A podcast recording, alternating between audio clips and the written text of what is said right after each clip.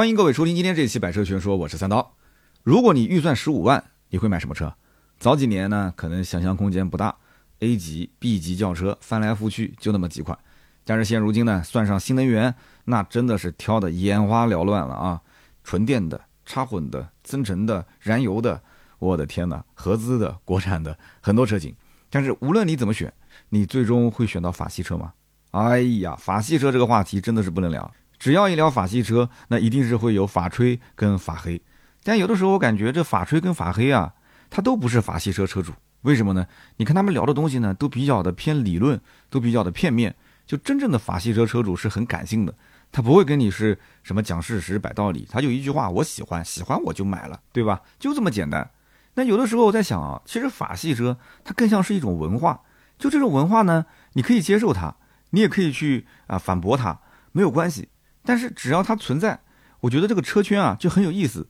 你想想看，如果有一天咱们的中国市场没有法系车了啊，没有法系车了，这个时候你不会觉得很无趣吗？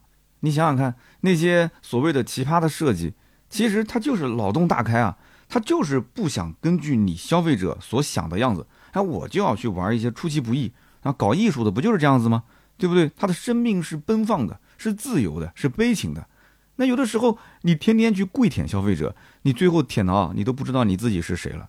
那这种网红车型很多的呀，对不对？他没有自己的文化，所以法系车呢，有的时候呢，哎，在网上其实吵一吵也是好事啊，大家互相吵吵闹闹的。你像凡尔赛，对吧？C5X 这台车子吵啊闹啊，最后呢，最后人家其实就是一举之力把雪铁龙从死亡线上啊，死亡线上直接拉了回来。你要知道，在没有凡尔赛之前。这个雪铁龙的 C 六、雪铁龙的 C 三 XR 这些车销量都是两位数。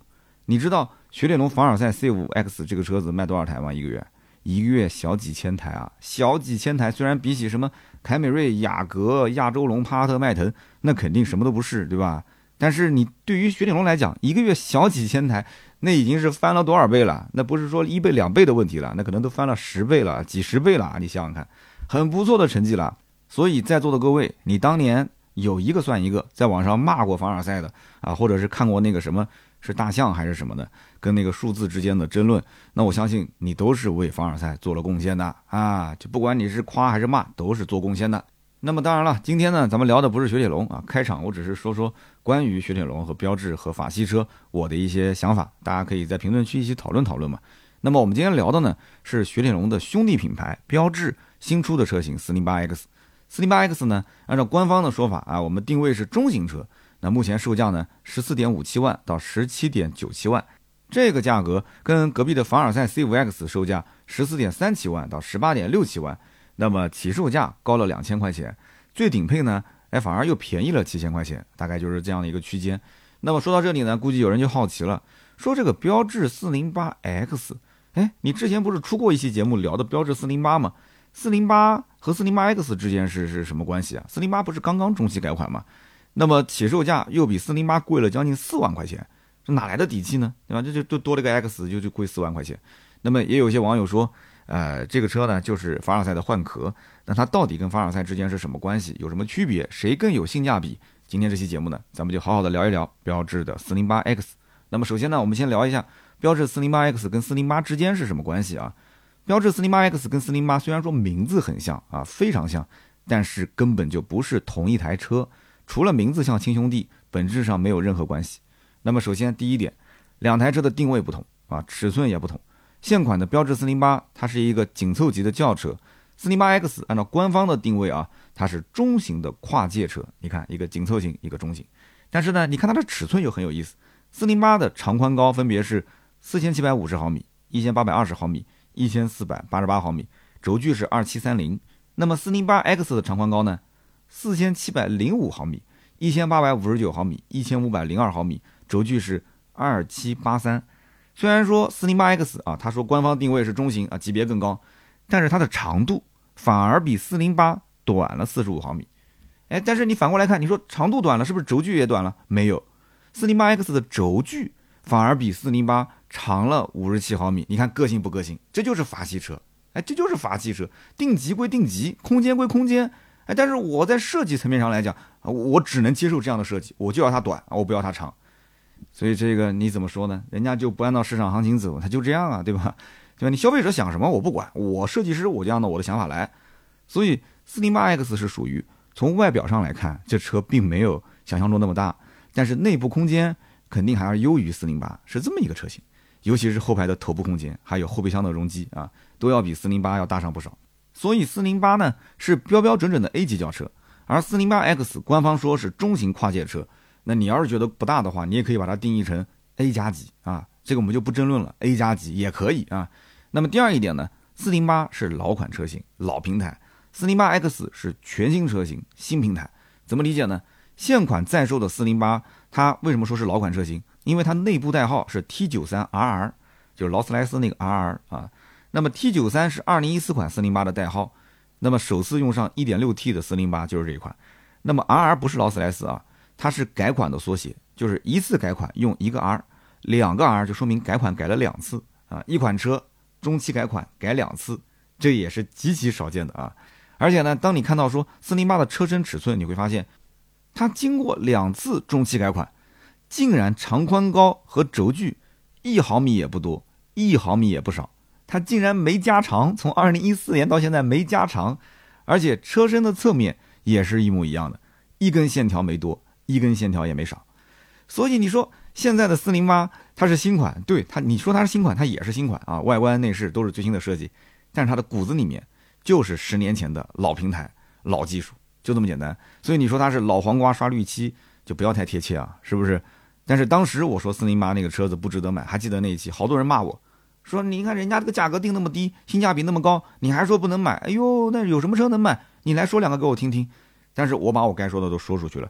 你要如果说你就要合资，你就要便宜，你就要合资就要便宜，那隔壁还有其他的车能选呢，对不对？有朗逸启航，有轩逸经典，人家这个标是不是就比它值钱啊？当然了，你要如果说标在你的眼中也不存在谁更值钱，我不喜欢大众，我也不喜欢日系车。哎，那你还真没什么可买，你还真只有这个车能买，你又要合资品牌，是不是？所以总体来讲的话，这个车它就是属于这样的一类特定的人群啊。就刚刚反驳我的这一类人群，你要是反驳我，你正好捏着这么多钱，这个车真适合你。那么四零八 X 呢？它是全新车型，它跟雪铁龙凡尔赛 C 五 X 一样，都是基于 PSA 的 EMP 二 V 三这个平台打造而来的，是神龙集团引进的最新的模块化平台。所以它也是 PSA 的母公司 z e t l a n d i s 集团的最新的一个产品，所以你这么一讲就 OK 啦，两个车型根本就不是一个时代的产品，对吧？那么第三一点就是 408X 它还是全球车型，而408它是特供车型，408X 在海外它就叫408，那么国内的408其实是特供车型，所以 408X 其实才是货真价实的全新的408。之前我在聊408的时候，其实我聊过这件事情啊。四零八 X 是全球车型，那么在国内为了区分老款的四零八和现在全新的四零八，所以它在这后面加了一个 X。虽然说名字只差了一个字母，但是两台车却差了一个时代，这一点一定要记住啊。其实关于命名这件事情呢，熟悉标志的客户应该都清楚，国内跟海外啊这个标志啊在车型命名上不同步，这也不是第一次了。之前我在聊这个，当时好几年前了。就是国内四零零八上市的时候，我就提醒各位，我说这个车呢，你不要认为是比三零零八高一级，它就是海外之前发布的新款三零零八，只不过到了国内给它改了个名字而已。那么接下来聊一聊四零八 X 这个车定价到底贵不贵？那首先我们直接说结论啊，我觉得不贵，但是呢也不算特别便宜。那么接下来呢，我说三点理由，大家听一听有没有道理啊？首先第一点，四零八 X 的尺寸其实并不大。我个人觉得它最多算个 A 加级，只不过厂方在营销宣传的时候，可能各大平台也给了钱了啊，都把它给列到了中型车里面、中级车里面。就虽然它是定位中型车，但是车长只有四米七出头，这什么概念呢？首先比它的小弟四零八还要短四十五毫米，跟它的亲兄弟凡尔赛车长呢也是短了一百毫米。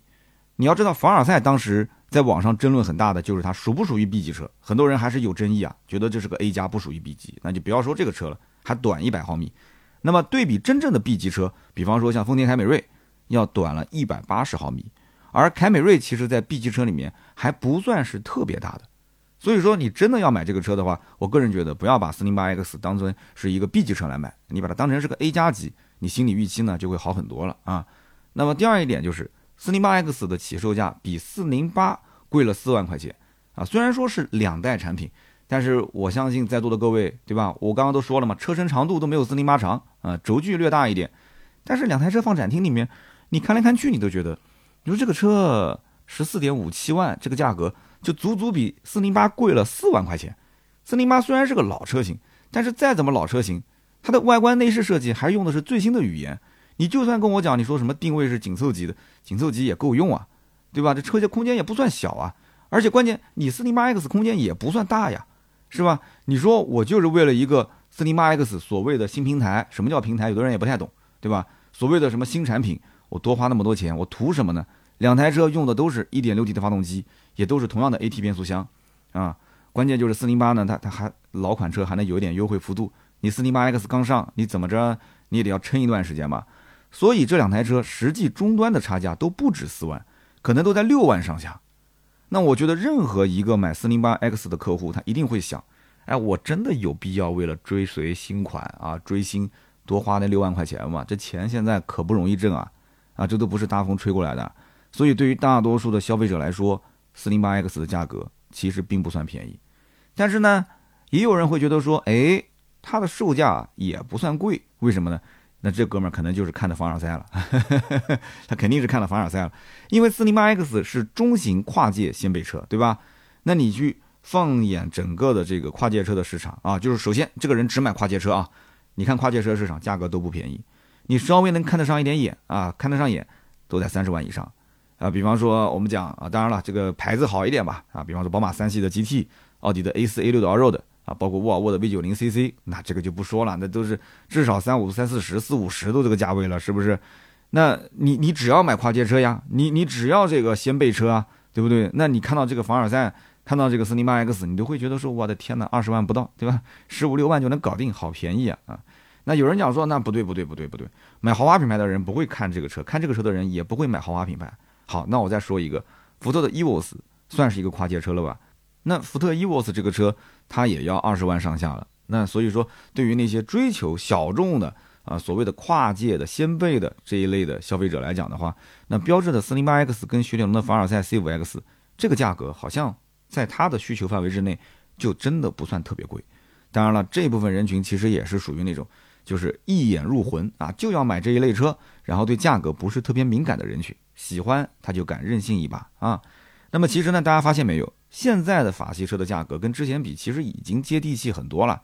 这也是从啊，我之前说的嘛，就是神龙的高层领导发生了变动之后。那么之前我也详细分析过啊，具体这个啊高层的背景是什么情况。那么之前呢，都是法系的领导呢占到主导地位，但是呢不接地气啊，不了解中国市场，非常任性。那么最近这两年呢，啊，终于这个主导权是放到了咱们中方人的手里面。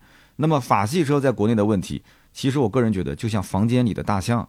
谁都知道它的存在，但是谁都不说啊，就故意避让。说了呢，其实也没人听，是吧？那么中方接手之后呢，我个人感觉这两年啊，也不可能立马恢复元气，让消费者对这个品牌有信心。那目前唯一能做的是什么呢？就是先把这个虚高的价格给打下来啊。那目前来看的话，效果还是非常明显的啊，从一个月几十台、百来台车，变成了几千台的一个销量。那么从凡尔赛开始之后，雪铁龙跟标致，你会发现发的新车。定价普遍都不算高，还算是比较接地气。那么四零八 X 的起售价只比凡尔赛贵了两千块钱，对吧？顶配其实也就差个六七千块钱。那我个人觉得，很多人说它不贵，这个也是原因之一。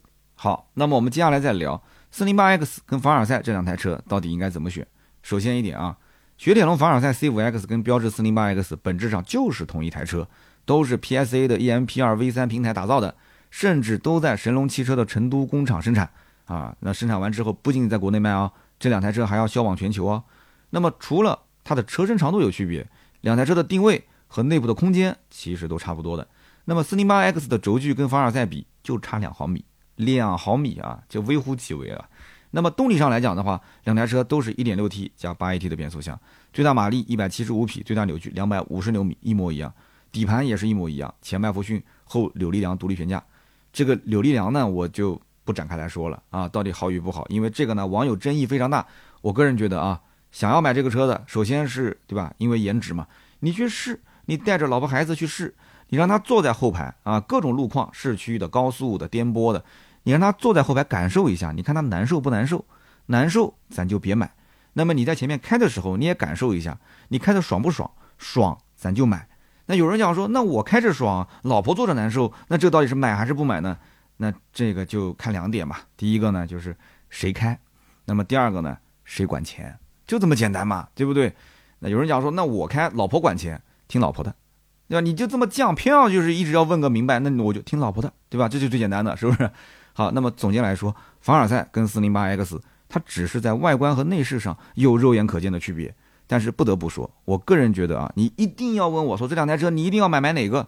那你一定要问我买哪一个？你拿刀架在我脖子上让我买一辆，那我买四零八 X，为什么呢？因为我个人觉得啊，四零八 X 整体设计比凡尔赛更有冲击力啊。凡尔赛的整体设计呢，感觉更柔和啊，它像是个奶爸车。那有人讲说，刀哥你不就是奶爸吗？我怎么还奶爸呢？我孩子马上上初中了，我是老爹，我是爹啊，我已经不是奶爸了啊。那么这台车子呢，其实。我觉得更适合小年轻开，单身小青年啊，这感觉又绕不回来了。四零八 X 适合单身小青年，那为什么我喜欢？嗯，为什么我喜欢？我来想个理由啊。因为人老了，所以呢，想要去拿一些偏年轻的事物来装饰自己，抓住青春的尾巴。哎，你看我圆回来了，是吧？就像有些人头上他有两根白头发啊，刚有两根白头发的时候，你就特别在意，你要把它给低调。但是呢，等到你满头白发，其实你也就不在意了，是吧？所以四零八 X 呢，你看它的车尾还有一点兰博基尼的那种楔形设计语言啊，还挺好看。那么内饰设计上面呢，大家自己看我们的文稿的图片就知道了啊。我个人觉得我也是偏喜欢标志的设计，平底的方向盘，中控屏的下方一排整齐的这种金属按钮，就整体看着很带感。其实我跟你讲，法系车的内饰设计啊，每一个都很带感，真的是这台车子怎么讲呢？就是如果是他要能把这个设计语言给到，比方说大众，或者是给到什么。这个福特或者是给到别克，我觉得真的他给谁谁都能火，但是就放在他自己标志旗下他就火不了。真的内饰哦，标志绝对是，我跟你讲，他说第二，我真不能想谁是第一了，我真想不到谁是第一了。就是正常的合资品牌里面啊，你甭管是 B 级车十五六万、十七八万的，还是说 A 级车十二三万的啊，包括 SUV 里面，我觉得它真的内饰设计的非常好看。所以呢，凡尔赛跟斯林八 X 我觉得非常好选。如果你喜欢夸张的外表和前卫的设计，那么四零八 X 会非常适合你。那如果说你更喜欢那种偏低调的外观、更柔和的线条，那凡尔赛会更适合你。那当然了，还有一种可能性，就是你问了问两边的优惠，结果呢差价在两万以上，那那那这些喜欢都可以放在一边，还是钱包说了算，是不是？钱包说了算。那么我们最后聊一聊标致四零八 X 它适合什么样的人？那么其实现阶段大部分买法系车的消费者。他预算其实还挺充足的。我曾经说过，就是买法系的客户，大多数就是图个自己喜欢啊。我不听网上那些什么所谓的流言蜚语，我也不看车评，是不是？老师、公务员哪有那么多时间啊？啊，去看那些车评啊？平时代课，对不对？平时上班还忙不过来呢。所以呢，这部分人群是占很大一个比例。你想一想看，十六七万，其实他已经可以买到很多不错的车型了。那不管是国产的还是合资的，啊，你比方说像什么三连屏的吉利星越 L 啊。带鱼屏的福特的蒙迪欧啊，它性价比都不错。这个预算你稍微稍微再超那么一点点，对吧？你也可以去买到真正的 B 级车。就刚刚我们之前讲的，像帕萨特、迈腾、凯美瑞、雅阁这四大金刚啊，其实就这个预算，你不动它，你也可以买日产天籁，因为天籁的优惠很大嘛，对吧？三万来块钱。所以呢，买四零八 X 跟凡尔赛的客户，我觉得无非是两种。第一种就是法系车的忠实粉丝，他们之前可能开的就是法系车，用的还不错。或者说是家里面呃亲戚或者是朋友，他开的是法系车，当他要换车的时候，那么身边人也会给他安利啊，也会让他耳闻目染一下这车到底怎么样。那么正好他预算也够，所以呢就下一台车买这个法系车的可能性非常大。那么第二一个呢，就是被凡尔赛和四零八 X 的颜值所吸引，就这一类客户啊，真的他其实就是颜值党，他们其实要的就是自己喜欢。至于你说的什么扭力梁悬架呀，你吐槽半天无所谓，能开就行了。你说什么法系车要修啊，无所谓，天生有质保，对吧？开个三年，说不定四年五年我就把它给卖了。三年之后不行买延保嘛，对吧？慌什么呢？该修就修呗。就是这类客户，你你说不动他，他真的喜欢你跟他去比任何数据都没有用的。这一类客户呢，他对于日系跟德系，他肯定会有自己的一些呃 pass 他的理由啊。有些人可能是家国情怀，我不买日系车。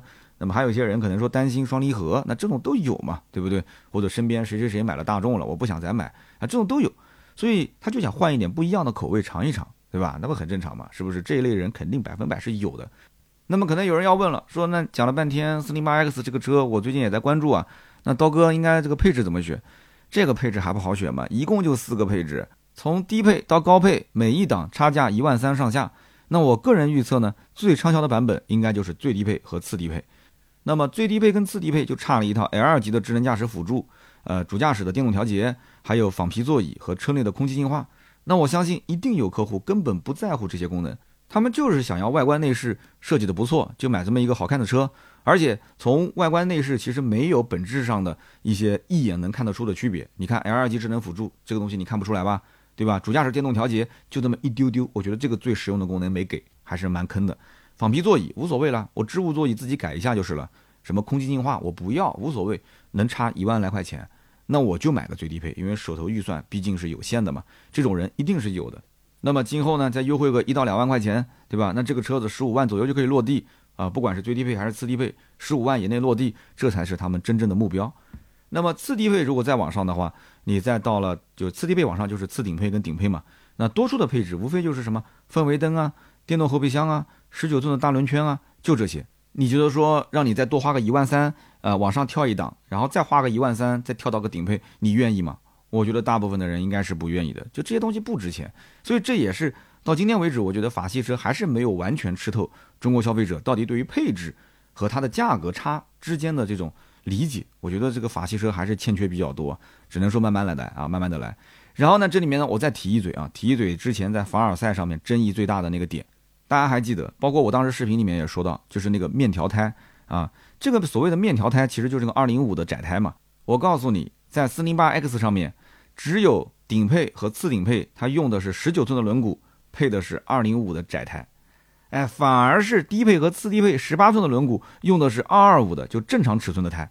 所以如果说你要是在意什么这个面条胎窄胎，那你还是得选低配和次低配。哎，所以非常有意思吧？哎，这就是法系车非常任性的一个点。之前已经摔了一跤了，下一辆车上他还仍然坚持用窄胎，哎，有意思。所以总体来讲啊，四零八 X 呢，它就是一款适合小众人群的车型啊。这一类人群呢，它就是跟它气息啊。它非常的吻合，频率非常的吻合。他看到这个车就走不动。他们这一类人呢，对于价格其实不敏感，就是一眼就相中它的外观和内饰，他就喜欢法系车的设计。那么至于我刚刚前面讲的网上的那些小黑子，人家根本就视而不见。我自己挣钱自己花，我买我自己喜欢的，开心就好，是不是？那么回头想想看，哎，我们每天为生活奔波，赚到一点钱呢，还要想着存着以备不时之需啊，不敢乱花。哎，是不是身边就有那种朋友？赚的没你多，但是花的就是比你多，他的日子过得就是比你潇洒。我就问你，你羡慕不羡慕他？羡慕不羡慕啊？咱们评论区交流。好的，以上呢就是关于标致四零八 X 我的一些分享。那么大家呢也可以在评论区交流交流，你对于法系车、对于四零八 X、对于凡尔赛你的一些看法。那么也不要忘了啊，每期节目听完的时候，要在播放页面的右下角点一个投月票。啊，给三刀我多多投月票，这样的话呢，我的节目也可以多多的曝光。在此感谢大家啊，感谢大家。好的，接下来呢，我们就聊一聊身边事的环节。哎呀，今天这个身边事新鲜出炉啊！现在几点啊？现在已经晚上十一点了。那么这件事情呢，发生在今天下午啊，大概两三点钟，我从上海坐高铁回南京。那么在高铁上呢，一点多钟了嘛，没吃饭，所以我就点了一个这个高铁上的快餐。那么呼哧呼哧把它吃完，吃完之后呢，就是正常情况下，我不是要拿着那个餐盒。走到那个两节车厢的中间，哎，把它给扔了嘛，对吧？那么我在走的过程当中，突然之间右边有个人起身撞了一下我的胳膊，然后我就失去平衡往左边倒，手上捧着的那个盒饭嘛往左边倒，然后呢一开始呢还没完全倒下来，是把一双筷子啊掉在了左边的一个大哥的，他穿那个西装里面是个衬衫，掉到他的那个西装衬衫上面。然后呢，我我就很抱歉嘛，我就准备用左手去拿那个筷子，这个时候迎面又走过来一个人，又蹭了一下我的胳膊，然后我就整个捧着的那 那个盒饭就吃完的盒饭，呼之一下就全部扑到他身上了，那么盒盒饭也洒了，对吧？那有人讲说这个盒饭里面有东西吗？肯定是有东西的嘛，那多少还是有一点嘛，有一点这个什么酱油之类的，哎呦，真的是丢人啊，在车上，现在又不用戴口罩了，那个时候。是吧？我还是挺怀念的，戴着口罩没人认识我。现在不戴口罩了，对吧？好多人就盯着我看啊。然后呢，我就赶紧跟他道歉。那就遇到这种事情很尴尬，是吧？我跟大家就说说，那我是怎么处理。首先肯定是道歉啊，对不起，对不起，实在是抱歉，我不是有意的。那就是肯定嘴巴里始始终要去，对不起对不起，你要鞠躬啊，对不起啊。那首先是态度，那我就因为我不知道对方是一个我们南京话讲很加森啊，还是那种不好说话的人，还是那种就是相对来讲比较大气的，就是可能他也格局比较高啊，就这种人。但是不管怎么讲，你换位思考，如果是我的话，哎，有一个人突然把一盒盒饭泼到我身上了，有酱油啊什么在我身上，那我是什么反应？我首先肯定是心里面很不爽，所以这个时候首先要平复平复他的这个心态。这个你姿态一定要低，一定要道歉，一定要道歉。然后呢，我就赶紧去，我说我说你别急，我马上去我的包里啊。我像我这种中年男人，随身都是带餐巾纸的。我有湿纸巾，我有干纸巾啊，我全部给他啊，一股脑的全部拿过来。拿过来之后呢，我就拆开来啊，我就手忙脚乱的，我就帮他去擦。我还帮他去擦，这幸好还是个男同志，只要是个女同志，说实话，我还我还我还不能动手，你说是不是？我我用湿纸巾帮他擦。他说没事没事，我自己来，我自己来。但他说没事。我自己来的时候，其实我就知道这件事情呢，就还好，没有那么严重啊。然后呢，我稍微瞄了一下这个这个西装，这这这个质感，这个牌子，我在想，我看看他这个平时的穿着拎的包，这别是个什么阿玛尼，到时候我赔不起，那就麻烦了，是吧？他跟我说个几万十几万的，所以呢，后来我就又从包里面拿了一些纸过来，就放在旁边，我就陪着他。我就人一定要陪，我跟你说，这也是一个很主动的心态。我说我说没事，我帮你再擦，他说不用不用，我来擦。然后我说实在抱歉，实在抱歉。我说这个呢，先打湿。我说这个我有经验，打湿擦干净。我说如果你回去呢，还是有一些这种痕迹啊，你可以在它干的时候呢，啊，又撒一点那种就是洗涤液，就是洗碗用的，因为家里面我洗碗嘛，我了解这个，我说撒点洗涤液把它揉开了，然后过个一两分钟，你再用温水搓一下就好了。结果你知道这大哥跟我怎么回吗？那大哥讲，他说我是来南京见客户的，我下午就要见客户，我尴尬的一塌糊涂。人家不是回家，人家是见客户，穿着这一套西装。我跟你讲，还有个运气好在哪儿，就是他穿的是深色的西装，他的外面的那一件呢是深灰的，里面的那个衬衫呢是蓝色的，所以多多少少呢还好一点。他如果穿的是个白的，我的天哪，或者是个浅色的，或者是那种高饱和度的颜色，那完蛋了。我跟你说，这个痕迹那绝对是清清楚楚。然后就在我跟他交流的过程中，因为车厢的前半截呢，很多人就看到我们就是在处理这个事情嘛。然后有个小姑娘走过来了，小姑娘走过来干嘛呢？她递了一个小的那种一次性的，就像那种消毒的那个纸巾，就是一撕开就一次性那种，是一个叫什么衣服污渍专用的擦拭纸。哎，我后来我还上网搜了一下，这是个好东西啊！它就是对于衣服上的一些可能就是出差啊、临时你你碰到了一些这个污渍不好清洗，就用那个擦一下。很好用，然后那个男生刚准备把它撕开，那个大哥准备撕开，然后那个女生说：“你先别撕，这个是等到你后面这个人干了以后，如果还有一些污渍，如果擦不掉的话，你再把它撕开来用。”哎呀，我当时觉得心里面暖暖的，真的，那小姑娘，我让我赶紧跟她跟她点头，我谢谢谢谢，非常感谢非常感谢。那么这个事情后来就了了。其实我个人觉得呢，因为我以前在 4S 店就是处理这种什么投诉啊，就是真的就是各种发脾气，甚至有一些。呃，我觉得他可能诉求还没有什么道理，但你得要陪着他，你不能马上立刻就把他给反驳，而且你也不能什么事都不做。就像前两天我在网上看到的一个很有意思的事情，就是说什么呢？说，呃，有一个程序员在群里面，他是要帮客户做一套程序，然后客户问他说这个问题什么时候解决，他第一天不回，第二天客户又艾特他问他什么时候解决，他第二天还是不回。到了第三天，客户实在忍无可忍了，就问他们领导说：“这怎么回事？发微信也不回，群里面艾特他也不回。”然后领导就问他说：“这是怎么回事？”他说：“我呢，解决不了这个问题，啊，这肯定解决不了，所以我不知道怎么回他。那我不知道怎么回他。领导说：‘你不知道，你在群里面也要跟他说呀，你要说你的困难点，你要跟他去沟通去解释。’然后他就不说话。啊，我不知道在生活中有没有大家遇到过这样的人。其实我以前在做销售的时候，我就遇到过这样的。”销售，好像在很早很早以前我也聊过这个故事，就是他永远是这个公司最早一个到公司上班的，然后也不能说永远是最后吧，但是他下班时间基本上都比大多数人晚，勤勤恳恳，哎，打电话接客户，呃，然后学这个所谓的专业知识，但是他的销量一直都是公司垫底，非常差，然后呢，经常还会去遇到那种就是我们讲擦擦屁股的事情，就比方说他为了去卖一台车，他实在卖不出去怎么办呢？他就。呃，用小聪明，比方说他想从别的客户的身上，明明是送给那个客户的一次保养，他把它拿过来送给这个客户，然后呢，他会呃跟客户去画一些这种空头支票啊，去许诺一些空头支票，然后等到有一天车子提了啊，过个半年，过个一年，客户过来说啊，我要保养了，呃，你把上次保养给我去安排一下。他来一句说，对不起，我申请不到。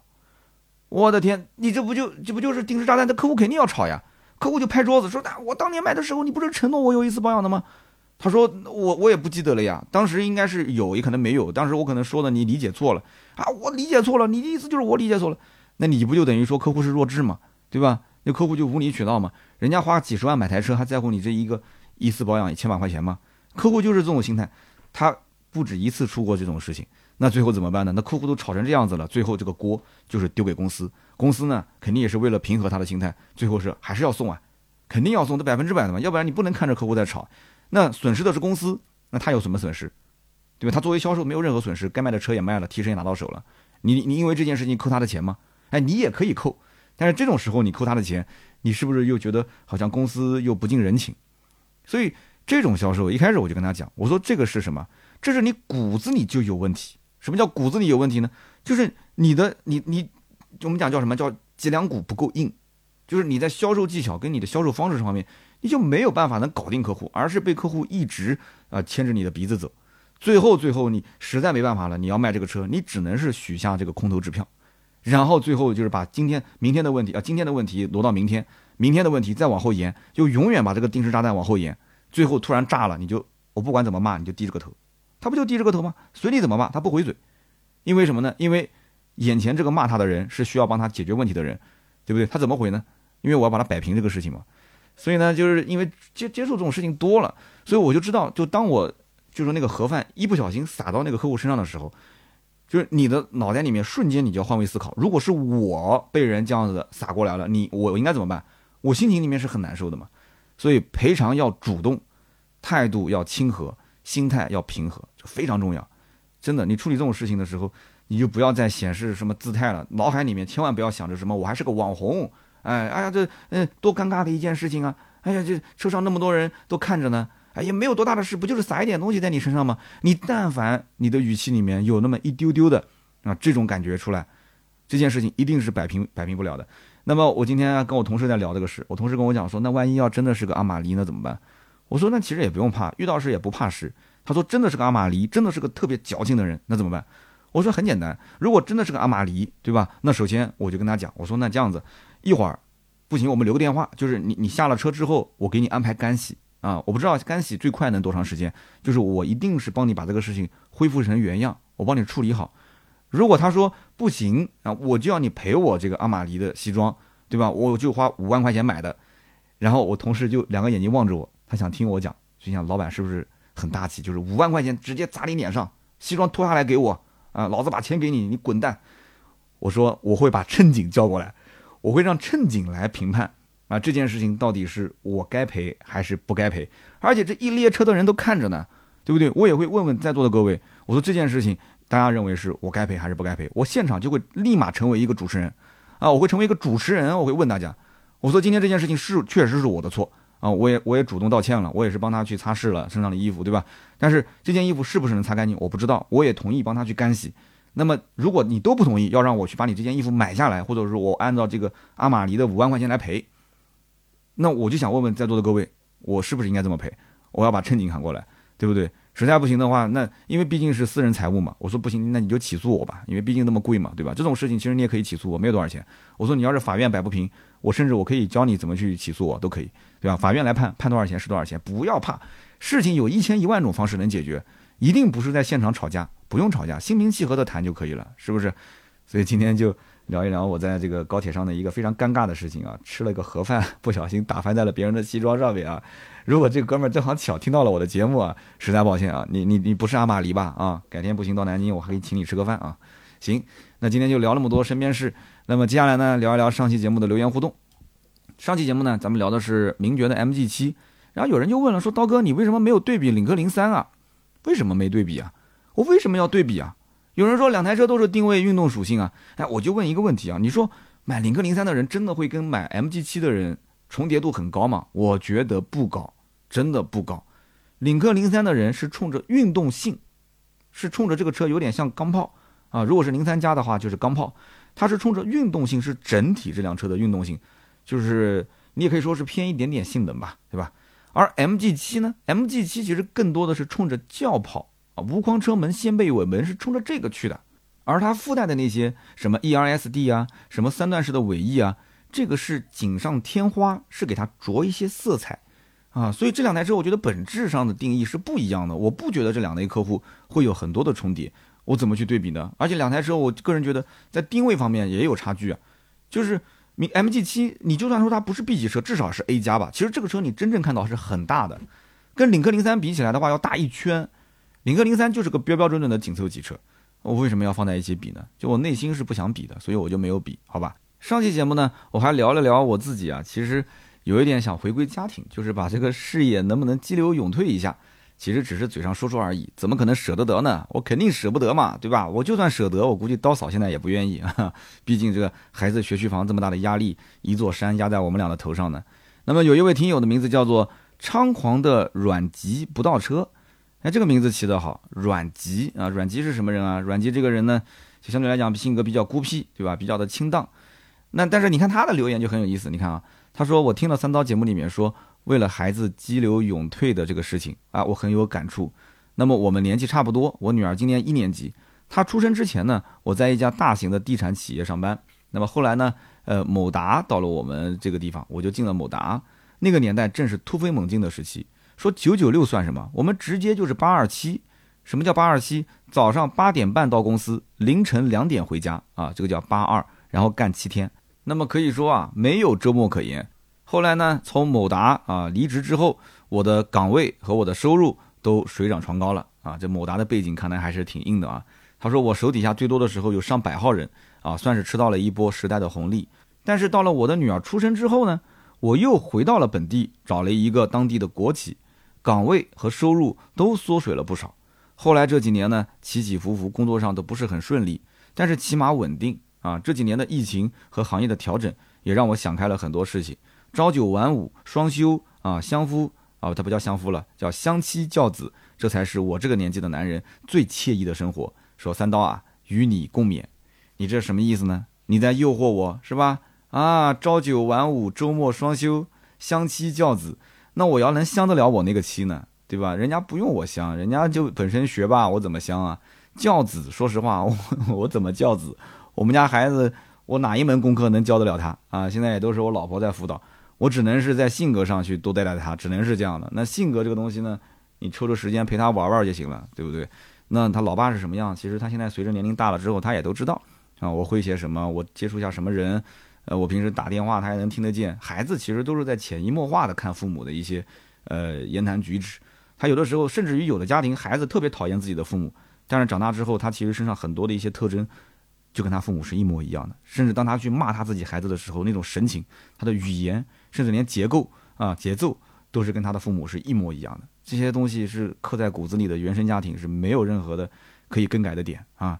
那么这个哥们儿呢，名字叫猖狂的阮吉，对吧？所以我个人觉得你呢，可能只是为了生活妥协，其实你的内心，你起这个名字，你起这个名字，猖狂的阮吉不倒车，不倒车就是不走回头路，对吧？你可能你的生活中你不是个猖狂的人，但你的内心，你的那个小宇宙。你的深层次的那个声音，其实你是愤世嫉俗的，愤世嫉俗的，你是你是比较叛逆的，只不过你越叛逆，你可能表现出来就越淡定，啊，你就这样一个人。那我呢，我的我的性格可能就是一个那个那个直肠子，从上到下啊，我心里有什么，我可能就过个脑子就出来，我就讲了。但是呢，随着这么多年啊，被社会各种碾压、各种蹂躏，那我现在也学着，可能就像有人讲的，我脑子里面可能有同同时出现两三套的语言。我会选择比较优化的那一套跟你去沟通，啊，那我也不可能像年轻人那个时候说天天被人骗，对吧？我都四十了，再天天被人骗，那我也太那个什么了，是吧？哎呀，这哥们儿名字起的很有意思啊，一定是个有故事的人。好，那么下面一位听友叫做幺五幺二八四零 UFGP，他说刀哥一直很喜欢你脱口秀的风格，真诚中带着狡狡狡诈，这个词用的不好。他说后面那个睿智这个可以，哎。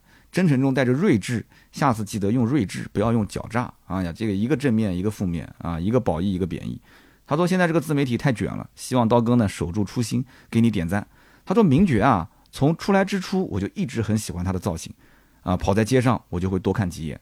他说就像是一个美女从身边飘过，虽然虽然我是女的啊，说了半天她是个女同志，虽然我是女的，但是我同样喜欢看美女，所以女性呢也有很多喜欢车、懂车的群体，所以希望刀哥以后说的时候可以换个口头语，兼顾一下我们女性听众啊。从有车二十多年，一直都是二点零，二十多年，有车二十多，我有车才十几年，你不会是个姐姐吧？他说一直我开的是二点零，大概不太习惯。万一我需要速度的时候啊，没有动力可用啊，本着这样的思维呢，这个价位我觉得顶配是最好啊。说刀哥为各位消费者考虑的很多，讲的不错，谢谢谢谢。我有车二十年是什么概念？大家帮我算算啊，有车二十年大概什么年龄啊？女生的年龄不好问啊，随便猜猜啊。有个美女从身边飘过，你也会看两眼，你也是个女的。哎呀，所以说你看，听咱们汽车节目的女性也都很有个性啊，很有个性，很有个性。那么我们下面一位听友叫做人老沧海，他说：“刀哥你好，我是南京的听众，本来昨天晚上已经听完了这一期，没有想评论。他说这个今天呢，我又刷到一条抖音啊，我就有感而发，想跟你说说。他说当年锤子手机发布会上演示了两个功能，一个是子弹短信，还有一个是闪念胶囊。联想到昨天你说 MG 七十的那些话，突然我就想表达一下我想说的一些观点。锤子手机当年的这些交互确实非常高效。”但是大家没有用实际行动去支持锤子手机，啊，都在数落它这里不好那里不好。就像现在的一些国产汽车以及美系、法系、韩系这些汽车品牌，其实配置高、设计好、价格也合适，但是大家就是不会买，挑出好多这里的毛病那里的毛病。其实你们只是觉得他们的品牌力不行，宁愿用本来全款的钱去呃首付买一个 BBA。他说：“iPhone 续航少，充电慢，不给充电头，设置铃声都需要用别的软件，这些大家都能克服。但是到了锤子手机这里呢，大家都忍不下去了。等到有一天啊，失去了这些呃汽车啊手机的设计，大家的产品都开始趋于相同的时候，趋于平庸的时候，哎，又开始怀念之前的那些特立独行的小品牌。有的时候呢，是我们这些市场个体没有自己独立思考真正的需求，造成了市场需求的一个假象。”失去了一些优秀的或者有潜力的品牌，可能当时你我买一台锤子，多给他一些支持，他到今天就会过得很好，老罗也不用去带货了，是吧？呃，锤子手机呢，我还单独有一期节目在身边事环节聊过，因为我就是锤子手机的用户，我实话实说，当时也是被什么大爆炸啊，什么闪电胶囊啊，啊，包括那个就是右上角往下一拉，然后侧面会有一排 dock 栏。然后可以在两三个软件之间啊，你不用用手来回的切，你就在上面点一下，两三个软件就可以就可以互动嘛，就来回去进行切换，非常的方便。当时呢，我觉得非常好用。可是等我拿到锤子手机实际用的时候，我就发现真的是哪儿哪都不好用。首先，它的屏幕并不是很大，而且是细长条形的，它的两边很窄，对吧？它就是左右两边就宽度很窄。然后你再从右上角拉下来。你再把中间的窗口变小，你就会发现你根本那个眼睛看到都很疼啊，真的看到都疼。虽然说解决了两个这个界面软件之间来回切换啊，比方说我这边要给别人别人发微信，我那边要发微博，我要把微博的图片发到微信里面，我的确从那边长按我就可以把图片一键拖过去，但是真的不好用，因为手指又很粗，屏幕上的这个按键又很小，屏幕显示又很小啊，这是第一个。闪电胶囊呢？一开始我也觉得很好用，就是旁边长按一下那个键，你就可以说话，你可以把你的想法直接给录进去嘛。但是有的时候我在想，有什么意义呢？首先，我不喜欢用语音记录，我喜欢用文字。那有人讲说，你也可以用呃语音的这个文字输入，对吧？但是在那个时候那个年代，其实还不是那么好用啊。的确也可以，现在是可以了。但是现在可以的话，我为什么要不就是不解锁的情况下一键呢？哎，我就是解个锁。然后把我的记事本放在第一页，就是首页，我就是解个锁，点一下记事本，然后点一个记录不就行了吗？为什么一定要用这样的一个闪电胶囊呢？它无非就是所谓的减少了几步的操作而已嘛，仅此而已。我不需要呀。其实最核心的是什么？我觉得最核心的是在技术水平的迭代上。我说的是硬件的技术迭代。其实苹果，你说为什么能忍？是因为苹果在硬件和软件它整个封闭的生态里面，它已经完完全全打通了。它的软件它就是干净啊，它就是交互各方面很舒服啊，它就是没有像安卓手机用的时间久了以后还需要去清内存。你像我现在那个安卓机，我为什么当时要换？一百二十八 G 我都不够用，而且我感觉我也没装多少呃照片跟视频啊，它就是越用越多，越用越多嘛，然后不停的要去在软件里面去删掉，然后重装啊这些，就非常的不好用。锤子手机当时我用的还有一个不好的点，就是它硌手，就是如果是不带手机套的时候很薄，手感很好，但是也仅仅就是手感好而已。它的手感好并不适合长期握在手里面。你不信你试试看，你长期握在手里面，你那个手掌心啊就会硌着非常疼。所以我就必须给它带一个手机壳。那手机壳呢，它本身也有原装的，原装的那个手机壳它特别厚。那么手机壳一戴上之后，跟它原来的那个裸机的状态就完全不一样。你甚至可以理解成就完全是两款不同的手机的手感。所以说这个锤子手机怎么讲呢？确实当时有很多很有意思的想法，但是我个人觉得那是老罗在他个人的生活和工作中觉得特别有用的功能。